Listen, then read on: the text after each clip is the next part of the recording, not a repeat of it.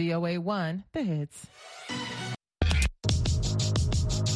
La voz de América presenta. Una tradición estadounidense de más de un siglo llega este año recargada con lentejuelas y mucho color. Conoceremos a Hudson, la nutria rescatada que roba corazones en Baltimore. Está nadando ahora mismo en la piscina de al lado. Aprovechando el final del verano, le damos algunos tips para irse de viaje y no morir en el intento. Vamos a probar qué es tomar café, como en las montañas de Colombia. Hola, esto es Visión 360, soy Natalí Salas Guaitero. Y yo soy Carolina Valladares, bienvenidos.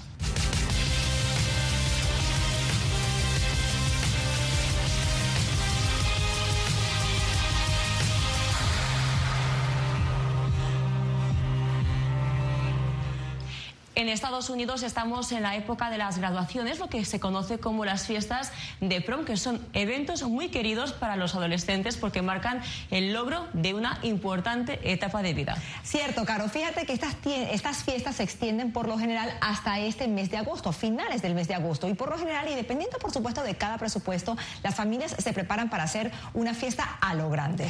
¿Cómo es esto de a lo grande? ¿Pomposo, con muchos invitados? ¿Cómo es? Cuéntanos. A lo muy grande, a lo muy grande. Y te cuento por qué. Porque fíjate que con los años todo esto se ha especializado mucho. Y por ejemplo tenemos que este tipo de celebraciones se han vuelto tan especiales que se conoce como la Noche de las Princesas, que es la celebración de los 15 años, que son muy comunes en América Latina. Aquí se celebran más los 16 años, que son los Sweet 16, son tradicionales, pero además se suman también las fiestas del prom, que son las graduaciones. Y ha crecido tanto en Estados Unidos que la industria maneja presupuestos millonarios. Aquí te lo cuento todo. Miren esto.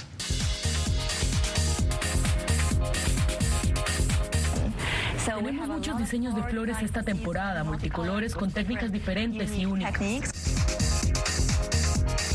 Se mueve mucho el sage, el lila y está entrando mucho el morado también. Nunca se ha tratado de hacer el vestido más barato, sino el de mejor valor.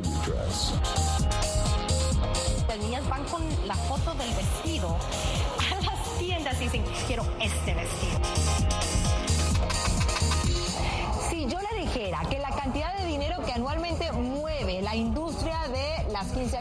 Los Sweet 16 y las graduaciones es aún mayor que el Producto Interno Bruto de algunos de nuestros países, ¿me creería?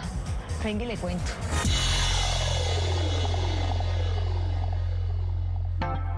Cuatro pisos de exhibiciones y desfiles, llenos de glamour y mucho brillo, albergan en Atlanta la esencia de la industria de la moda para fiestas de graduaciones y 15 años en Estados Unidos. Una industria millonaria que maneja 14.200 millones de dólares cada año y que ve su futuro aún más prometedor, según el portal Market Research Future. Y es que en este 2023 las ideas llegan aún más explosivas, porque después de una pandemia, la gente quiere celebrar la vida. Por supuesto, la pandemia dañó a la industria, dañó al mundo, pero ahora se está recuperando y la gente está emocionada. Realmente las niñas, después de COVID, las que no pudieron ir, se quedaron con sus vestidos. Y como no estuvimos encerrados por tanto tiempo, estas niñas ahora el consumo ha sido increíble. Todas las niñas están comprando vestidos bellísimos, están súper ilusionadas de ir a prom. We'll be right. Y qué mejor ocasión que una fiesta de 15 años, muy común en América Latina, o la graduación de bachiller. Ambas son tradiciones muy arraigadas en los sueños de las adolescentes, porque marcan la entrada a una nueva etapa en la vida, algo que merece ser celebrado por todo lo alto. Creo que el mercado latino, un 90% son para los 15 años. Centroamérica es el mercado más grande para 15 años, especialmente México. 60 millones de latinos o con antecedentes españoles en Estados Unidos. Es el segmento de más rápido crecimiento en la población. Así que saltamos al área de quinceañeras con dos pies y ha sido maravilloso para nosotros. La tendencia moderna busca seguridad y exageración, no un vestido sobrio, no, no. La ocasión requiere algo que se note, pero que sea lo suficientemente cómodo para lucirlo por varias horas, según apuntan los expertos. Definitivamente veo chicas a las que les gustaría ir más exageradas después de la pandemia. Todo el mundo quiere su propia como identificación y presumir y sentirse cómodos con quienes son. Creemos que es algo muy positivo. Hay niñas que les gustan los vestidos más suaves, que son un poquito más como de princesa.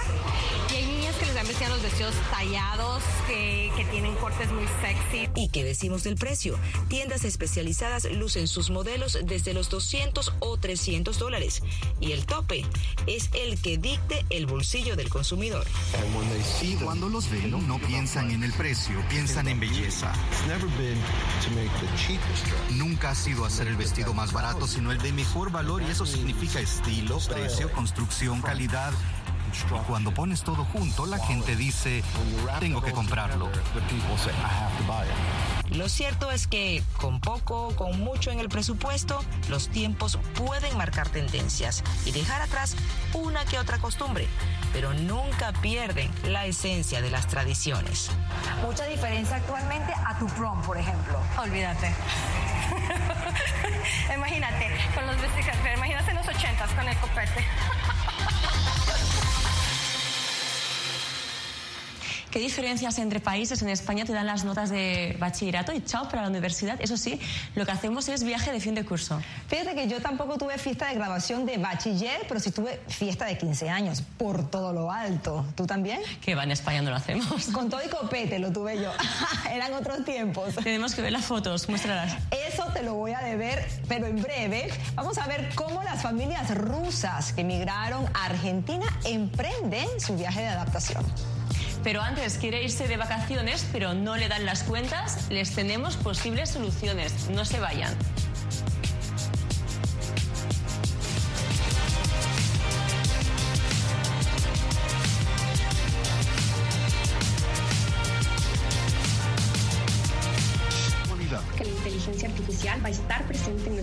Día. Intentan sacarse de encima a trabajadores. Análisis. El cambio climático está teniendo muchísimos impactos. Que afecta siempre a los más vulnerables. La región necesita ayuda. Debate. Proteger a las escuelas con armamentos. Es una total eh, ridiculez, algo inverosímil. Con la información más allá de los titulares. Todas las semanas por La Voz de América. Desde Washington, le saluda Gonzalo Abarca. Un sueño al alcance de sus manos, una casa propia. Pero lo que yo no sabía era que esta área eh, tenía un nivel muy alto de contaminación. El impacto entre las comunidades hispanas. Esta contaminación ha perjudicado de una forma desproporcionada a las familias latinas y a los niños. La Voz de América busca explicaciones y posibles soluciones a los aires tóxicos. Encrucijada ambiental en todas las plataformas de La Voz de América.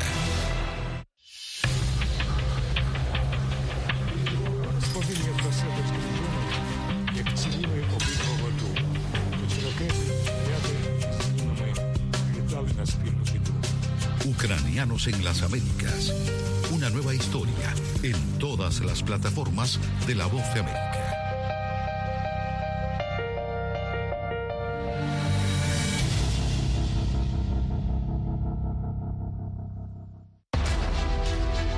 Día a día, desde la capital de Estados Unidos y donde se producen las noticias que más te impactan.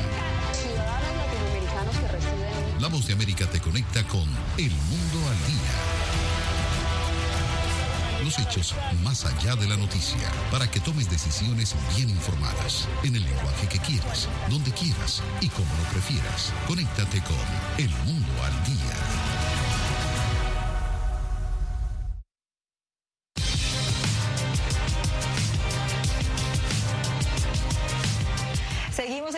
360 y bueno, el año se ha ido volando y ya muchos están apurando los últimos días que le quedan al verano. Que por cierto, esta temporada, Natalie, ha sido la más cara de los últimos años desde la pandemia. Hasta un 37% han subido los billetes de avión en comparación con el verano pasado y aunque las eh, gangas son difíciles de encontrar esos días, sí que es posible ahorrar, aunque sea un poquito de dinero. Aquí se lo cuento. El año pasado pagamos más o menos por persona como 700 y este ahora está más casi el doble. Siento que los boletos están más caros en comparación con hace tres años y el servicio por parte de las aerolíneas es el Pero los vuelos van más llenos, más personas viajando. Y no tiene mucho sentido bajar los precios cuando tienes superávit de demanda. En un aeropuerto de Estados Unidos en un día cualquiera de verano. Miles de turistas pasan por aquí todos los días rumbo a destinos nacionales e internacionales.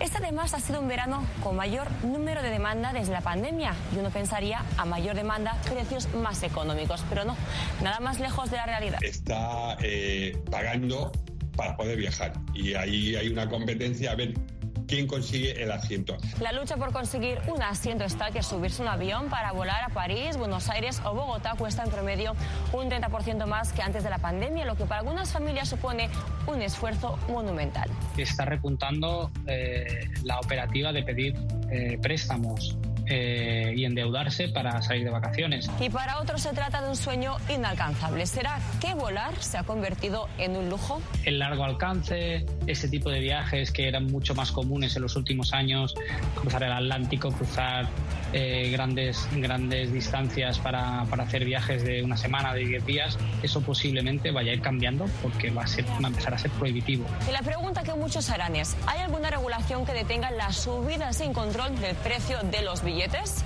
Malas noticias temas comerciales mm, IATA no se, no se mete, cada línea aérea decide basado en la competencia y realmente es un es una industria donde la competencia es muy fuerte.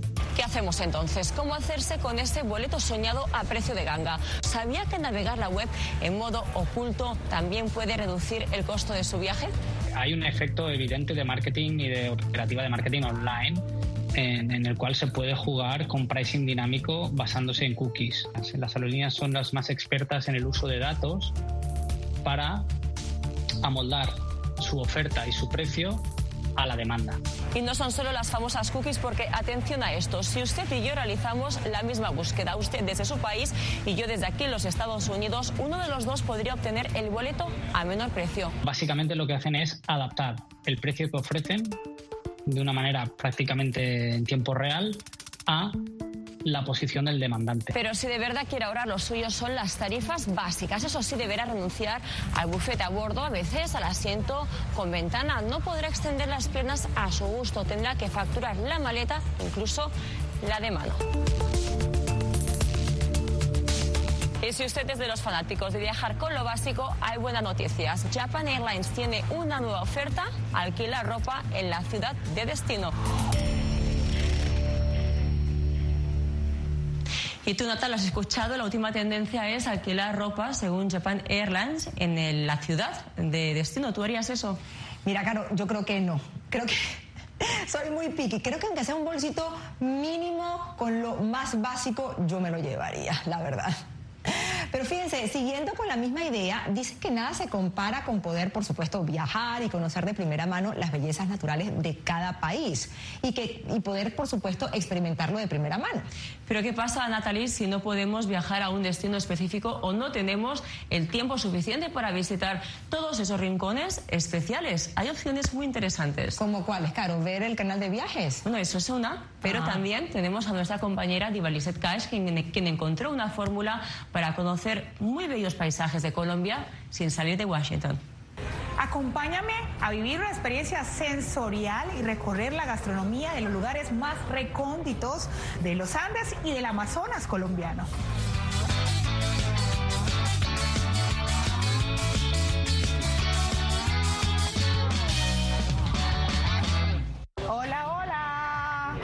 Bueno, entonces cuéntame, ¿Qué, estás haciendo, Brian? ¿De qué se trata este plato? El plato que les vamos a presentar del ceviche eh, es un plato inspirado pues, en los ceviches colombianos con sabores típicos colombianos en una leche de tigre de lulo.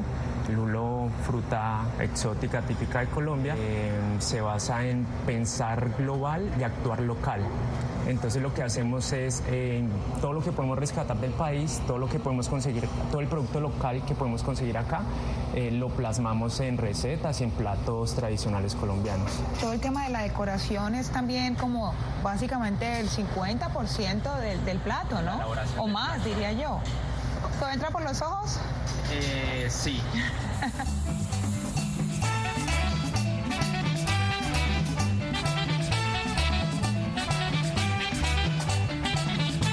es como una fiesta en tu boca. Exactamente.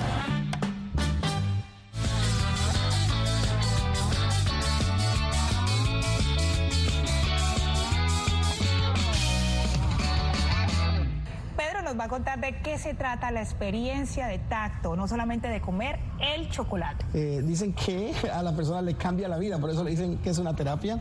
Se lo inventó nuestro chef Juan Manuel Barrientos. Eh, una vez que vio a su sobrino jugando con eh, la comida y él investigó a través de las neurociencias que eso impacta muchísimo el cerebro rectil y el cerebro límbico de las personas. Puedes por favor poner tus manos sobre el bol y yo voy a esparcir uno de los mejores chocolates del mundo de Santander, Colombia. Y la invitación ahora es que por favor te hagas un masaje alrededor de tus manos.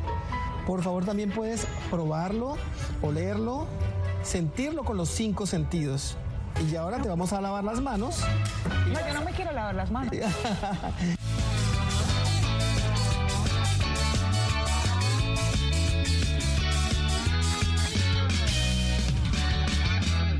Ustedes probablemente toman café todos los días, pero no como en las montañas colombianas. Vamos a ver cómo es. A continuación vamos a presentar nuestro cafetal. En esta ocasión vamos a preparar este café colombiano en este método que se llama sifón japonés. Lo que vamos a hacer es agregar calor y vamos a esperar que el procedimiento ocurra. Nuestra agua que está en esta parte inferior va a subir remojando todo el café que se encuentra en la parte superior. Este método fue creado por un científico alemán para crear pues, procesos químicos, sin embargo después del tiempo fue patentado en Japón, por eso toma el nombre de sifón japonés.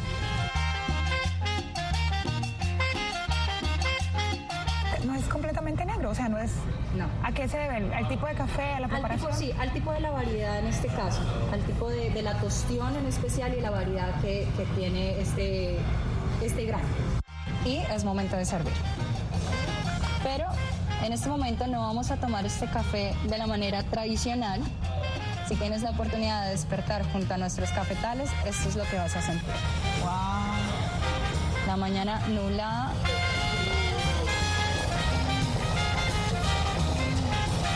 de nuestro eje cafetero. Diva Lizette Cash, Voz América, Washington. Oye, súper curioso este planteamiento del chef Barrientos, que por cierto se convirtió en el primer colombiano en ganar una estrella Michelin. Pues mira, lo que me llamó la atención a mí, aparte de la comida, es el baño de chocolate en las manos, aunque yo no sé si haría eso, eh, la verdad. Yo tampoco, pero lo que seguro sí harías es irte de paseo por un zoológico. Claro, eso sí, siempre. A ver, Julia, ¿qué nos cuentas? ¿Qué nos traes? Una parte de Panamá, aquí en el estado de Maryland, con esas ramitas. Ya les contamos.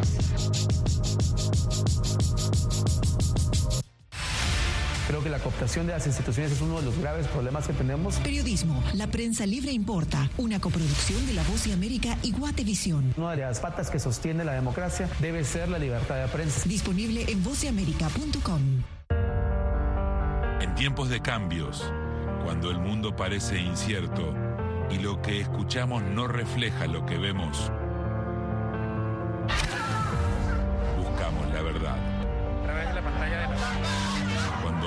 Cuentan solo una parte de la historia, perdemos la confianza.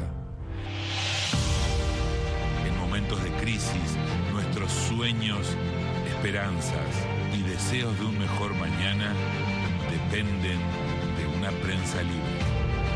En La Voz de América te traemos las historias que la gente se arriesga a ver. Conectamos el mundo y lo unimos con la verdad.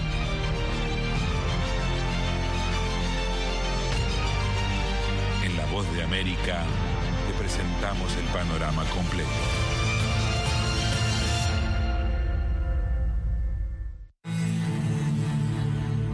I shoot uh, like six or eight feature films, like executive producer, like producer. And uh, I work with uh, Netflix, with Bollywood, with Hollywood. And now I don't have anything. Ucranianos en las Américas. Renacer en Panamá. Una producción especial de La Voz de América. Disponible en todas nuestras plataformas. Aquí tenemos varios desaparecidos y muertos y amenazados, todos. Periodismo. La prensa libre importa. Una coproducción de La Voz de América y Fuerza Informativa Azteca. Disponible en vozdeamerica.com.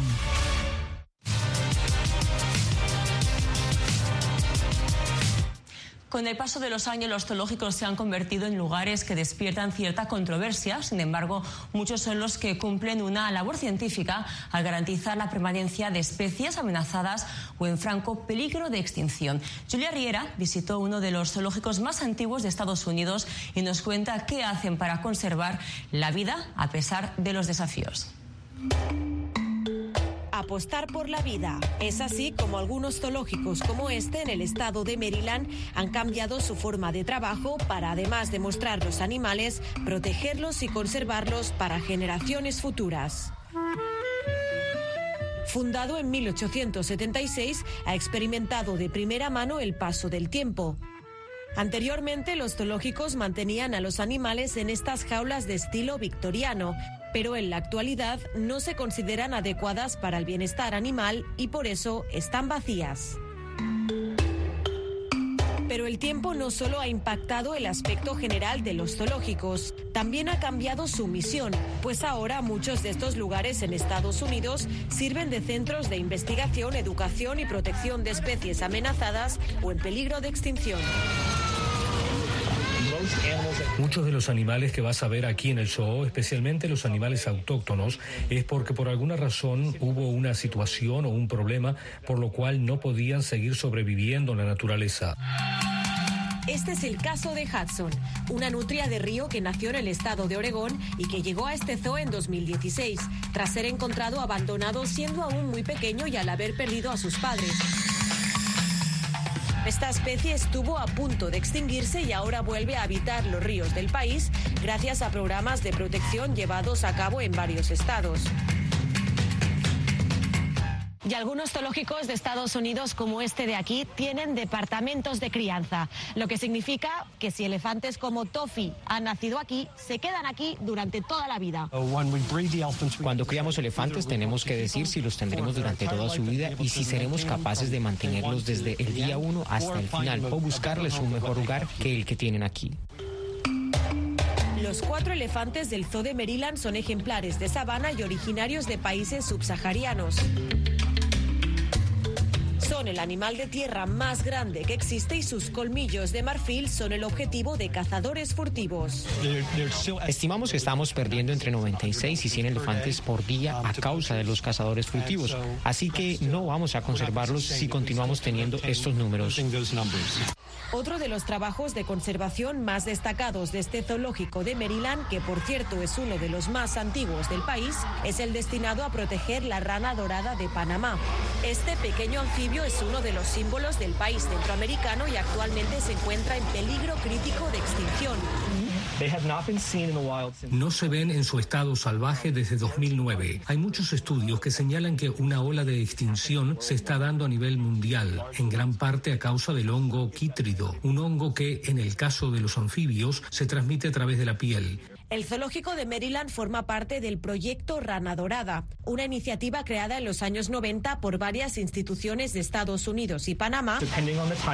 Dependiendo de la época del año, tenemos desde 200 hasta unas 2.000 ranas doradas de Panamá.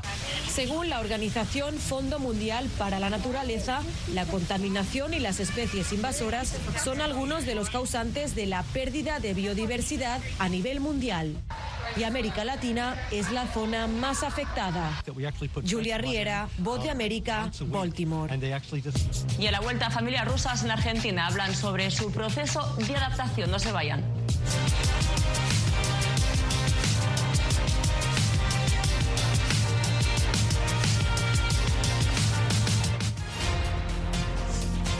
Actualidad. Que la inteligencia artificial va a estar presente en nuestro día a día. Intentan sacarse de encima a trabajadores. Análisis. El cambio climático está teniendo muchísimos impactos que afecta siempre a los más vulnerables. La región necesita ayuda. Debate. Proteger a las escuelas con armamentos. Es una total eh, ridiculez, algo inverosímil. Con la información más allá de los titulares. Todas las semanas por La Voz de América. Desde Washington, le saluda Gonzalo Abarca. Algo he aprendido estos últimos años y es el darme cuenta de que nosotros podemos planear todo, pero que la vida tiene cosas para vos que no te imaginas. Me duele porque estoy aquí por ese país que hoy me quitaron. Yo siempre he dicho que la libertad está en la mente. Y el hecho de que tu cuerpo esté en un lugar no significa que no sos libre. Siempre me sentí libre, incluso estando presa me sentí más libre, porque pude darme cuenta que si estaba ahí es porque realmente he elegido qué hacer con mi vida.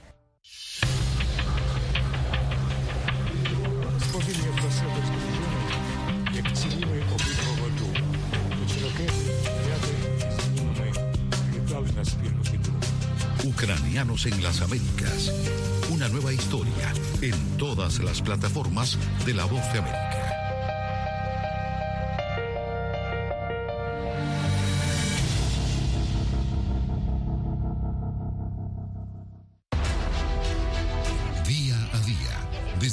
Capital de Estados Unidos y donde se producen las noticias que más te impactan.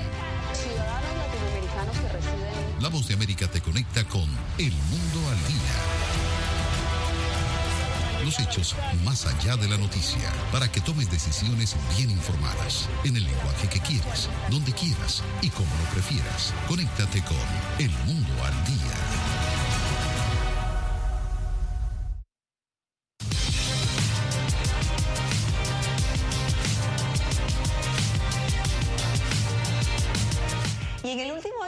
Más de 25 mil ciudadanos rusos han llegado a Argentina. Ya hemos contado algunas de sus vivencias y los motivos por los que huyen, pero ahora Gonzalo Báñez Villar nos trae la historia de una familia que llegó a Buenos Aires a finales del año pasado y a la que la adaptación no le ha sido nada sencilla. Vamos a verlo. Toda la sociedad es más relajada. Quiero aprender mejor el español. Me gustaría tener más amigos acá, sí, amigos argentinos. A solo meses de comenzar la invasión a Ucrania, Peter y Ludmila Volkov entendieron que ya no había un futuro para ellos en Rusia. Y aún sabiendo lo difícil que les sería la adaptación a un país tan diferente al que los vio nacer, decidieron buscar un futuro en la Argentina. Antes de viajar al país, jamás había pensado que vendría a la Argentina. Pero la situación en Rusia cambió. La guerra en Ucrania cambió todo. Si bien la vida es muy diferente ahora, esta familia rusa intenta crear un mundo seguro para su pequeño Max. Con tan solo seis años ya ha vivido una guerra y ha servido de motivación para sus padres en cada día de su vida. Cuando nos levantamos tenemos nuestro desayuno, lo cocino todos los días. Realmente me encanta el momento del desayuno. Entre la incertidumbre y una incansable búsqueda de empleo, Peter y Ludmila se adaptan a su nueva rutina en Buenos Aires. Luego lo ayudo a Max a colocarse la ropa y nos vamos para la escuela los tres. Tomamos el bus porque queda a unos 15 minutos de distancia de nuestra casa. Y recuerdan lo diferente que era caminar por las calles en su país. Las personas de aquí no están tan nerviosas, no son rudos. En Moscú, por ejemplo, la mentalidad es completamente diferente. Bueno, esto es América Latina. Como hay bastante gente que habla en español, es un poco intimidante para Max. Pero hay una muy buena atmósfera en la escuela y por eso veo a mi hijo contento cuando sale. Ludmila es artista y en Moscú pintaba y daba clases de dibujo, pero en la Argentina tuvo que buscar un rumbo diferente. Es así como se hizo masajista. Mientras que Peter se dedica al comercio de bienes y trabaja desde su casa, aunque con muchas dificultades. Obviamente es difícil por la situación económica, las medidas, los impuestos en el comercio, pero estoy seguro que encontraremos la forma de solucionarlo. Gonzalo Báñez Villar, Voz de América, Buenos Aires, Argentina. Así llegamos al final de esta emisión de Visión 360. Les acompañó Carolina Valladares. Y Natalia Salas No olviden seguirnos en nuestras redes sociales, arroba Voz de América, y nos vemos la próxima semana.